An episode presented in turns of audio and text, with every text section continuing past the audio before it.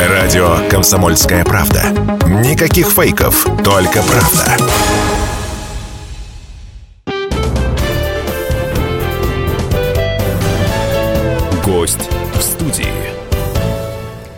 12 часов 3 минуты в Самаре. Всем здравствуйте. У микрофона Татьяна Брач, за звукорежиссерским пультом Владислав Федоров. И это программа «Гостории» в прямом эфире на радио «Комсомольская правда» в Самаре. Гость у нас сегодня адвокат Андрей Соколов. Андрей, здравствуйте. Здравствуйте. Как всегда, мы принимаем вопросы в наш чат через Viber WhatsApp по номеру плюс 7 903 301 46 06. Как всегда, у нас идет прямая трансляция. Также на YouTube-канале КП Самара здесь тоже работает часть, здесь тоже мы принимаем принимаем сообщения, идет трансляция в группе ВКонтакте.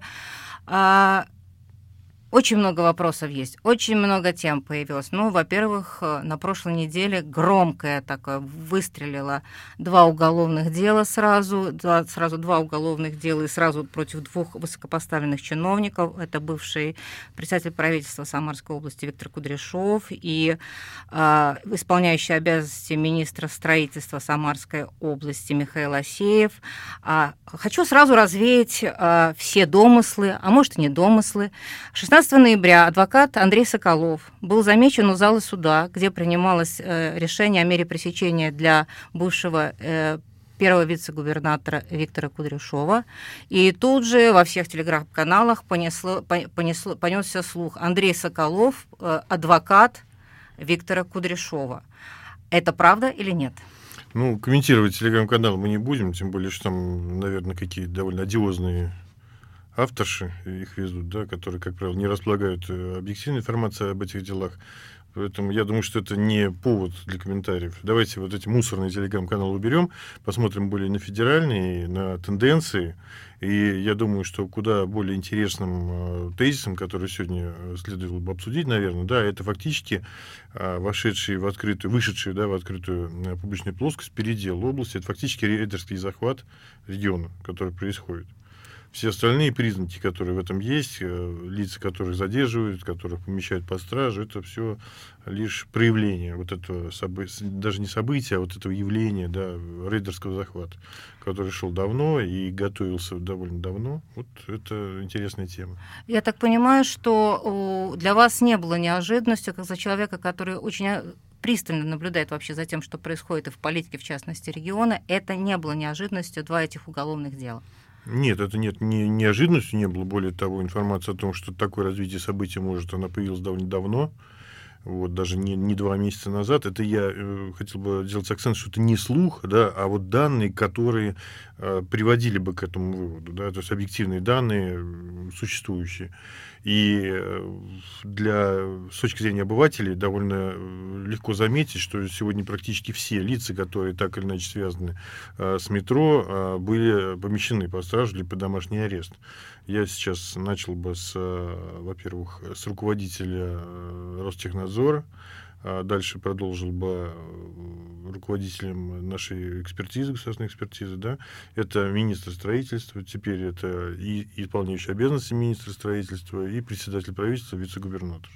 Значит ли Практически это... все люди, которые сегодня вокруг метро, да, этого проекта, а давайте э, под этим проектом будут подразумевать исключительно деньги, вот к этим деньгам, да, к этим траншам, к росту инвестиционной, так называемой, привлекательности региона, а, видимо, просто переполнил чуть тяжесть терпения, и здесь уже э, все вышло в открытую стадию конфликта. А, тем не менее, на, во время суда была озвучена версия следствия, и было сказано, что подозреваемый Я не знал... услышал версию следствия в суде. А, ну, по крайней том, мере, что то, что... Фабула возбужденного уголовного дела сильно отличается, видимо, от версии следствия. Это первое. Подождите, давайте на этом остановимся. Следствие говорит, что подозреваемый знал о стремительно растущем дефиците бюджета Самарской области, об отсутствии дополнительных источников финансирования строительства станции метеотерриториальной.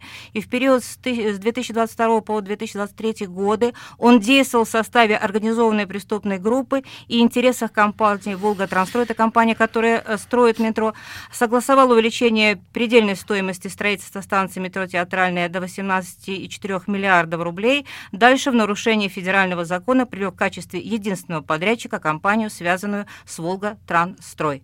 Это то, что сказал следователь. По крайней мере, эти данные приводят СМИ.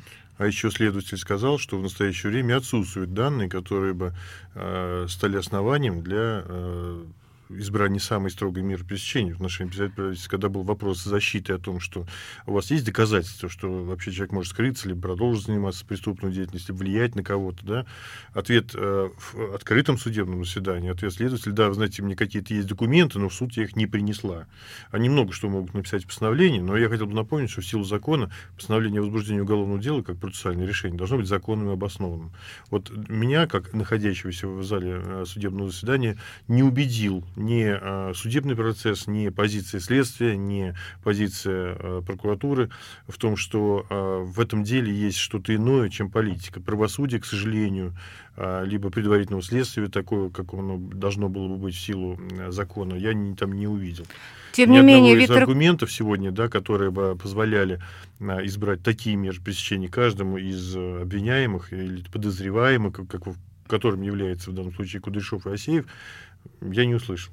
Вы сказали, что это дело, это э, следствие передела сфер влияния Мой в вывод, Самарской что, области. Да, это отчетливо видно из тех признаков, из совокупности тех признаков, которые существовали уже длительное время. А почему именно сейчас появилось это дело? Э, оно стало публичным. Почему публичным был, открытым был, в принципе, процесс, по большому-то счету, э, на, ну, по избранию меры процесс пресечения? Вы имеете в виду по мере То есть, пресечения? Да, да. По, ну, пресс опустили, что... об этом активно писали, и сложилось впечатление, что у следствия есть очень серьезные аргументированные доказательства, и оно совершенно уверено в том, что суд не сочтет что-то такого несущественно в том, что они представили.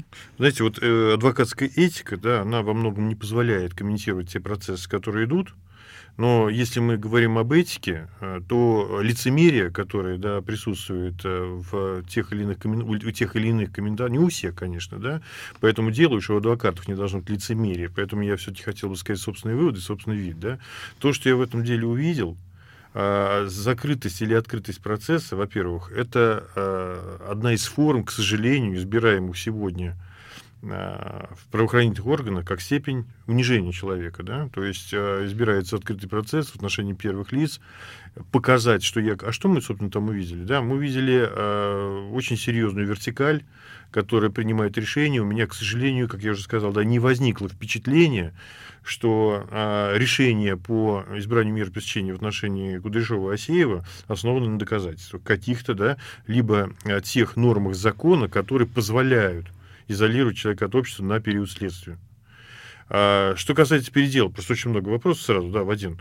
Значит, а почему это случилось сегодня? Ну, во-первых, это связано с исключительно определенными платежами. Мы знаем о том, что есть комментарий э, руководителя Волготрансстроя, буквально, который появился на днях, да, о том, что денежные средства, которые были перечислены, находились на счетах казначейства.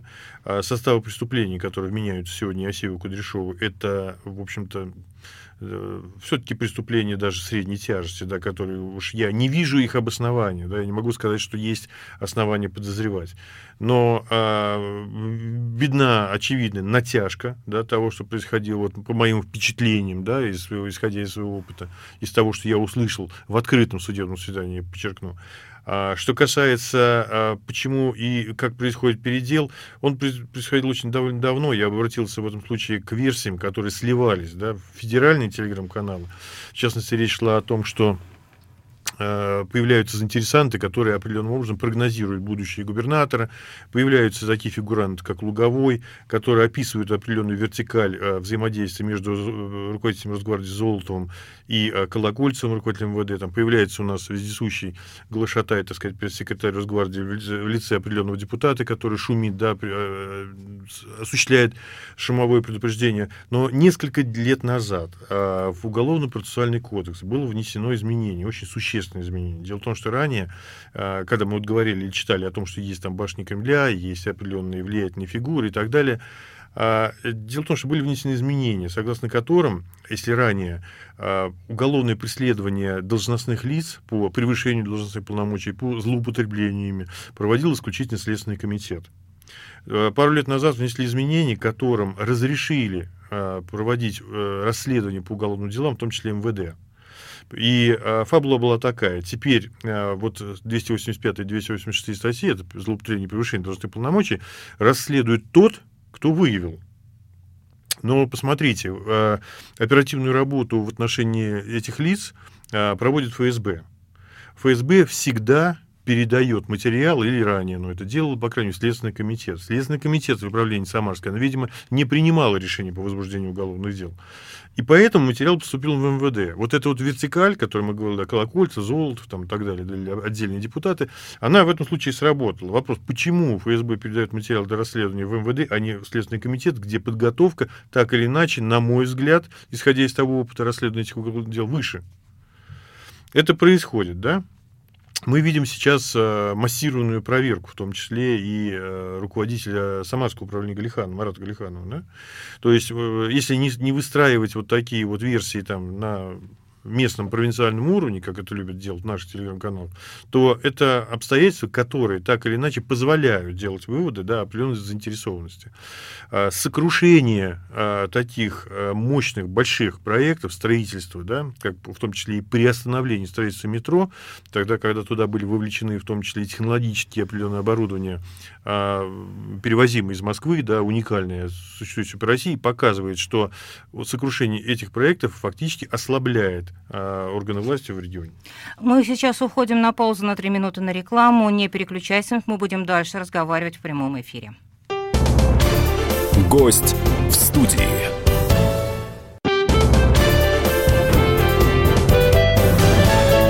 Гость в студии. Продолжаем программу «Гость студии» на радио «Комсомольская правда» в Самаре. В прямом эфире у нас сегодня адвокат Андрей Соколов. Говорим мы о громком уголовном деле, вернее, о двух громких уголовных делах, связанных с э, высокопоставленными чиновники правительства Самарской области.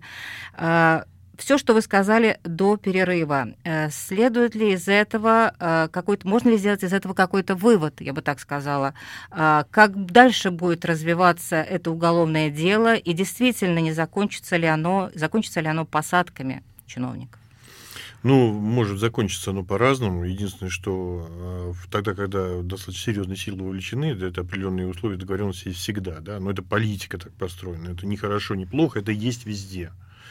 Вот. Ну, я не могу прогнозировать, что будет дальше. Я пока на сегодняшний день вижу, что никакого состава преступления в действии Кудряшова нет. Но... Так же, как и по метро. Вот эти все спекуляции и знаете, я просто что вам хотел сказать, самое главное, 190 миллионов – в контракте а, около 19 миллиардов, это практически ничего. Объясню почему. Это дело не в том, что деньги большие, маленькие. Это хозяйственная деятельность, в рамках которой происходят и принимаются определенные решения. Решение о перечислении тем или иным лицам, по 100, 100 миллионов, 190, сколько хотите, да, а, производится на основе тех, в принципе, решений, которые принимаются коллегиально. То есть были определенные собрания, были определенные планы, что-то корректируется. То есть это вот та самая ОПГ, о которой э, Ну, видимо, у нас э, ОПГ сегодня, на сегодняшний день очень легко э, в ОПГ, точнее, да, включить вообще кого угодно, да, от блогера до руководителя а, какого-то ведомства, например, да, или ветви власти. Это сделать можно запросто, тем более тогда, когда суды у нас не столь притязательны, да, или не столь внимательны к той линии, которую проводит законодатель именно, да.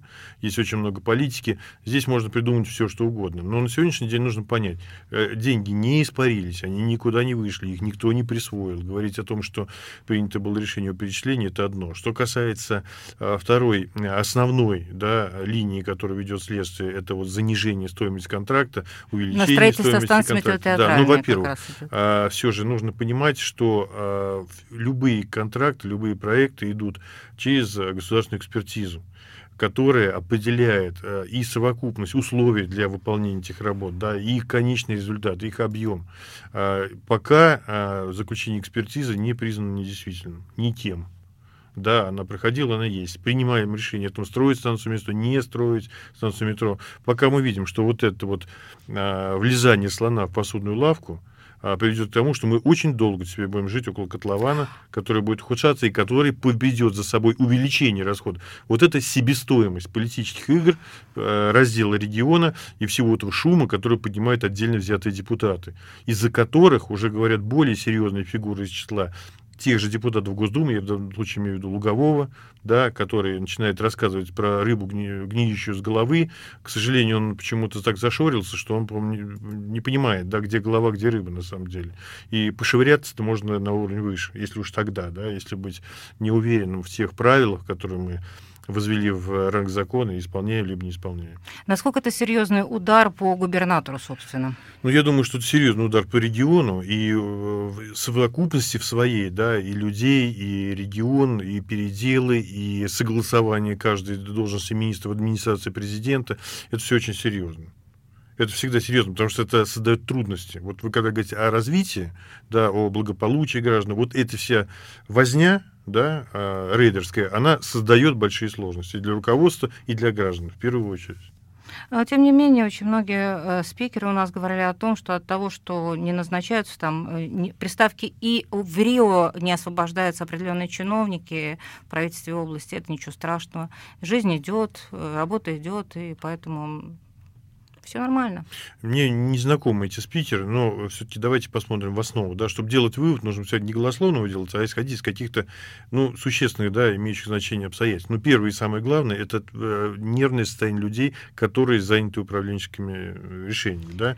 Они их проводят в рамках определенных правил, которые сегодня даются из администрации президента и которые не всегда исполнимы. У нас сегодня идет так, не сделал виноват, сделал больше виноват и так далее решения серьезные, согласования и решения по каким-то инфраструктурным проектам приниматься не будут. Это значит будет снижение доходов, в том числе и предпринимателей, занятых сегодня в работе там, с а, какими-то государственными контрактами. И по большому счету это будет. Но я же вам э, даже сейчас вот а, обратил ваше внимание на то, что да, котлован, который будет стоять, он будет так или иначе требовать больших вложений и больших расходов, в том числе из регионального бюджета. А, вчерашнее заявление Вячеслава Сонина, главы группы компании «Волготранстрой», которое вы уже упомянули, о том, что компания приостанавливает строительство станции метро «Театральная», о том, что э, будет э, уже решен вопрос что будет вывесен, вывезен проходческий щит, а это очень серьезная история при строительстве метро, о том, что будут выведены часть людей, другие объекты, часть там на, будет уволена, часть на какие-то там, не знаю, я так понимаю, на какие-то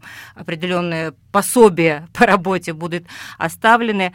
Это э, действительно разговор о том, что метро не будет строиться, или это все-таки тоже какая-то игра, счастью, э, какой-то так, ну, попробовать повлиять на ситуацию, я бы так сказала. Нет, мягко. метро в любом случае будет достроено, в этом сомнений нет никаких, да, а, потому что это определенные затраты, которые уже провели. Что касается а, технологического оборудования в виде счетов, да, и вывод людей, это прежде всего это определенная себестоимость.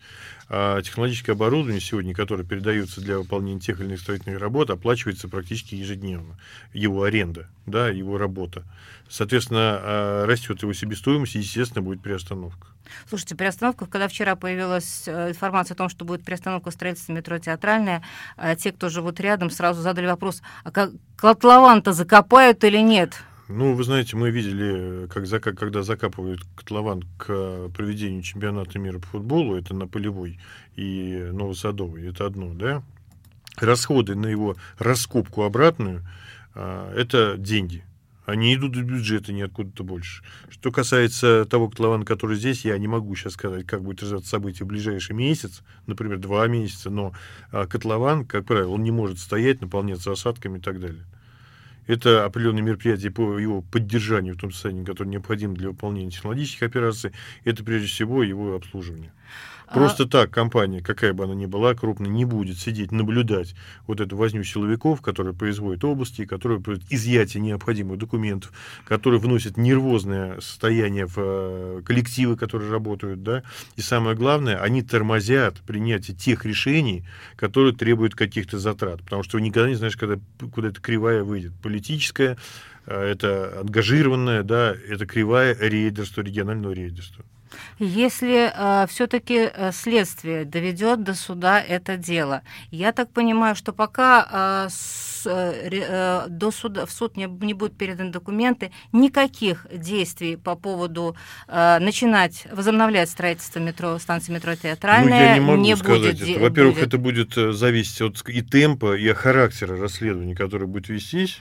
Э, то есть имеется возврат документов, э, изменение э, позиции обвинения, там очень много моментов может быть. Поэтому я здесь бы воздержался. Во-первых, это, честно говоря, ну, не моя профессия строительная. А во-вторых, с точки зрения каких-то прогнозов правового характера, да, или иного какого-то. Ну, я думаю, что здесь все-таки надо сказать, исходить из условий. А в каких условиях мы будем строить дальше? Да? То, что я могу сказать точно, что мы будем испытывать сложности от, э, от приостановки строительства э, очень долго. И винить в этом нужно не губернатор, не Волга-Трансстрой, а тех людей, которые влезли в регион и которые пытаются здесь, как говорил Николай Иванович Меркушкин, ловить рыбу в мутной воде. Ой, вы вспомнили Николая Ивановича Меркушкина, и вы все время говорите «те люди», а вы можете назвать тех людей, которые влезли так я же назвал вертикаль, которая усматривается Вертика... из, из э, ту вертикаль, которая усматривается из э, ведомства, ведомства, ведомства, которому доверили расследование дел. Если мы смотрим на федеральные каналы, которые уже до меня это сказали, естественно, э, в рамках этих сливов обладают значительно больше информации, осведомленностью, ну, это же уже эти люди были названы. Слушайте, да, по-моему, самое такое, такое... Вы же, извините, понимаете, что не э, Самарское управление УФСБ принимается за э, расследование да, или оперативную работу в отношении первых лиц. Эти поручения идут из Москвы, да, а кто может дать поручение Бортникову, да, э, мобилизовать свое ведомство на управление? Вот Я эти вертикали, знаю. Я вот таких тонкостей не вертикали, знаю. сходящиеся, спорящие друг с другом, делящие определенную власть, сходящиеся на самой высшей точке властной вертикали Российской Федерации. Э, борьба в этой, внутри этой вертикали может ли снести э, действующего губернатора? Ну почему нет? У нас снести можно все в России, насколько мы это видим. Мы видим несколько уголовных дел в отношении губернатора, мы видим несколько уголовных дел в отношении простых людей, которые возмущаются им цинизмом и, своей просто ну, даже не строгостью, а жестокостью. Э, в этой всей истории строительство станции метро театральные, чиновники, строители, собственно, само метро есть еще одна такая составляющая. Это люди, которых отселяли э, и пытаются отселить с, э, с момента, с, с, как бы с территории, где строится сейчас станция метро, вернее, перестала строиться станция метро театральная, а, вот я не представляю, какими сейчас ощущения. То есть они смотрят на все это и думают, черт побери, мы тут э, страдаем, мы тут по судам ходим, мы деньги тратим на то, чтобы доказать свое право остаться здесь жить, а оказывается, здесь такая история. Что будет с ними? Ну, это вообще большая, очень большая проблема, да, и проблема компенсации им вот тех э, метров, да, или той стоимости жилья, которые они утрачивали в связи с строительством метро. Да, это большая проблема. Но для того, чтобы возложить ее исключительно на власти, нужно ответить на вопрос. А региональные власти в силах были ну, организовать иной порядок, да, вот не, не обывательский, да, конечно, он там сели, они могли, ну, все могли, но а в каких условиях э, работали те люди, которые, допустим, принимали решение об отселении, об определении бюджета? Э, к сожалению, вынуждена вам сказать стоп, мы уходим на паузу на 5 минут новости рекламу, оставайтесь с нами, адвокат Андрей Соколов сегодня в прямом эфире у нас. Гоуди.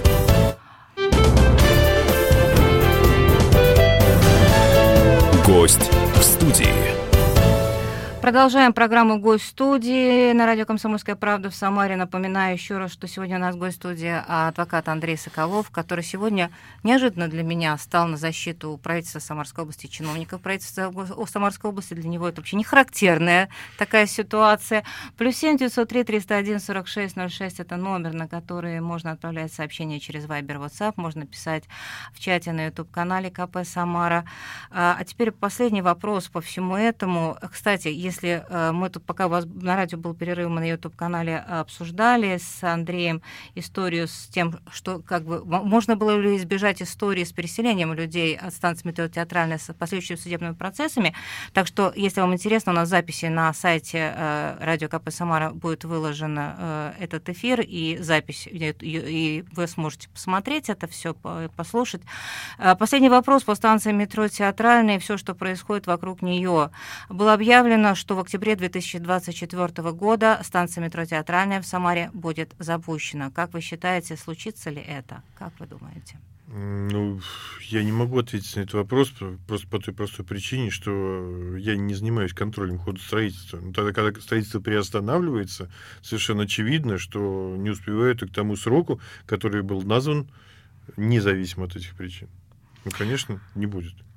Э, уйдем от э, темы станция метро уголовных дел против бывшего председателя правительства э, Самарской области Виктора Кудряшова и временно исполняющего обязанности министра строительства Михаила Асеева.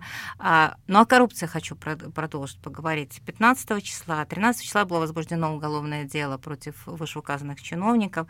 15 числа МВД, э, региональное управление МВД сообщило, что проводит оперативные мероприятия по выявлению коррупционных э, проявлений в регионе.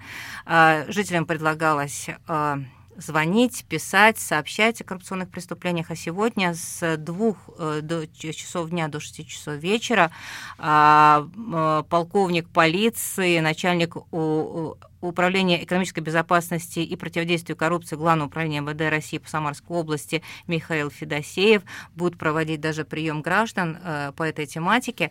Мне просто интересно, как вы думаете, много ли будет ходаков э, в региональное МВД сегодня в глав?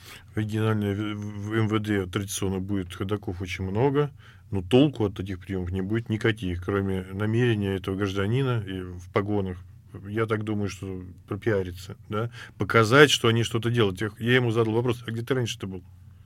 Вот где вы раньше-то были все, когда у вас э, формировались э, вот эти вот э, бюджетные планы, да, на строительство метро, когда заключались контракты, когда проводились аукции, где вы раньше-то были? И управление ФСБ, и МВД, и все остальные, которые там занимались какой-то там оперативной деятельностью. Где вы раньше были?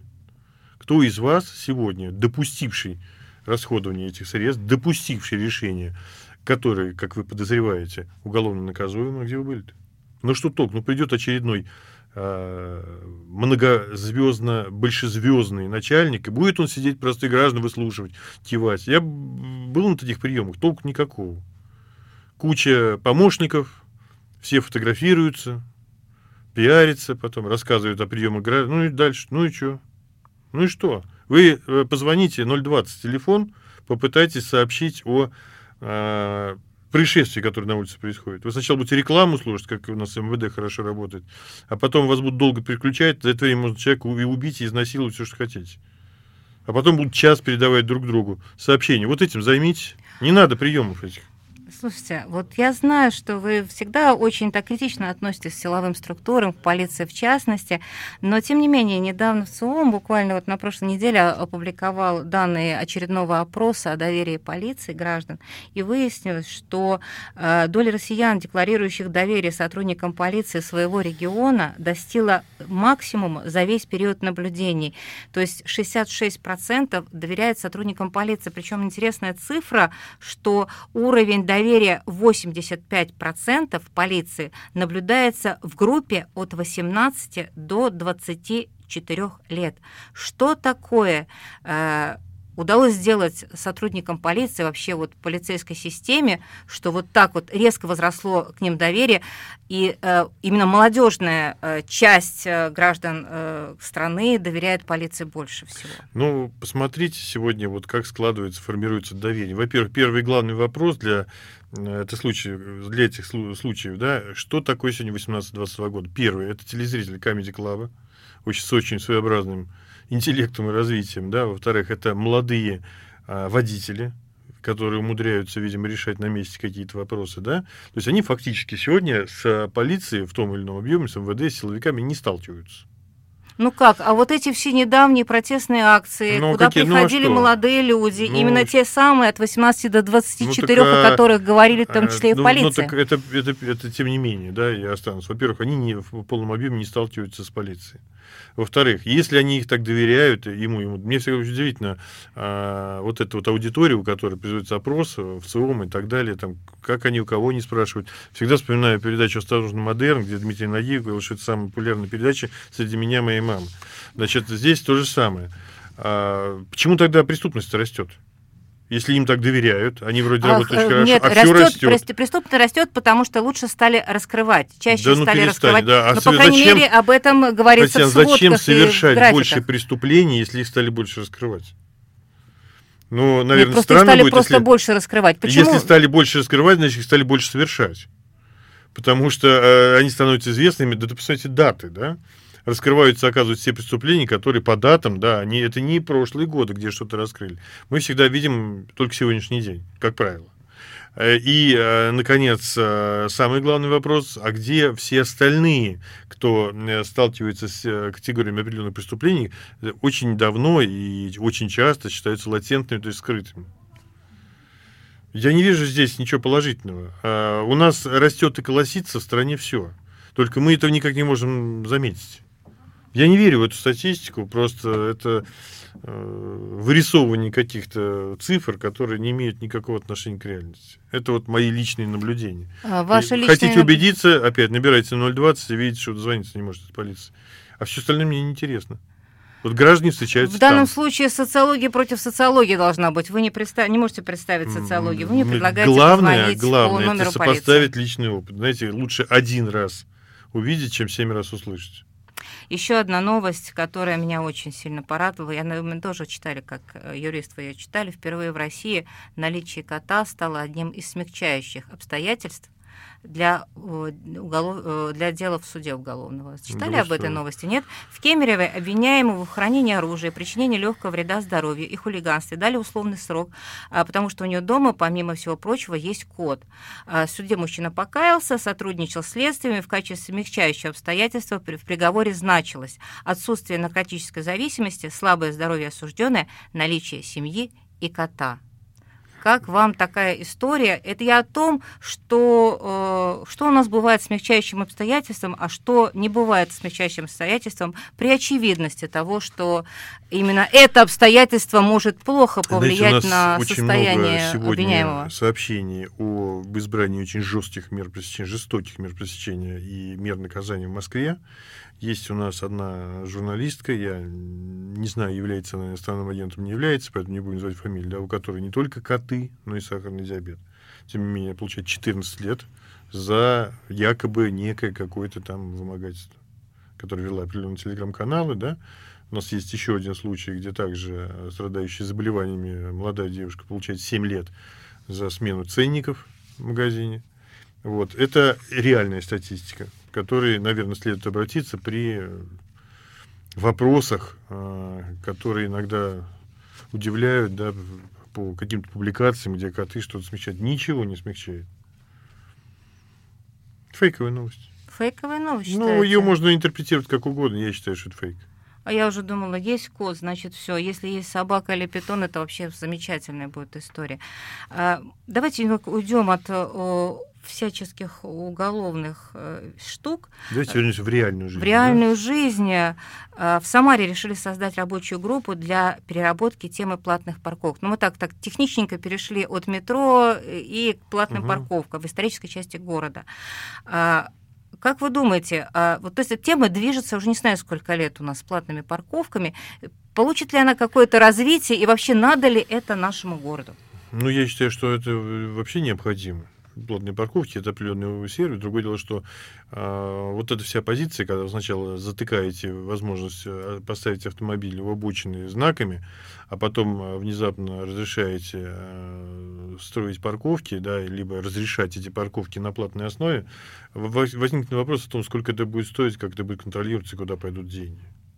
А еще куда будут заезжать машины в исторической части города, те, которые не захотят Есть платить деньги за платные парковки. На эту тему известный анекдот, когда э, значит, один умирающий отец рассказывает своему сыну о том, что он сделал переправу около деревни и брал с э, односельчан по рублю. И вот они считали его очень нехорошим человеком в связи с этим. Вот умирая, он говорит, сын, говорит, сделай, пожалуйста, так, чтобы все тебе обо мне хорошо вспомнили. И вот когда отец умер, сын э, повысил цену переправу до трех рублей, и насельчане говорят, сказать, ну вот сын вот такой секой, отец-то был хороший, по рублю все выбрал. Да? Вот у нас примерно та же ситуация может быть. Э, напоследок э, комментарий от э, нашего зрителя, который не, не представился, Андрей Сергеевич, Институт приватизации, Дом печати, элеватор, детсад, петушки, умышленно убивает власть историческую Самару. Кого вы защищаете, Александр Соловьев? Так нас... это же частная собственность, вот в чем дело, это не власть. Это был адвокат э, Андрей Соколов. Э, мы э, говорим вам до свидания. Спасибо вам, спасибо Андрей. Вам. Спасибо всем, кто был вместе с нами. Гость в студии.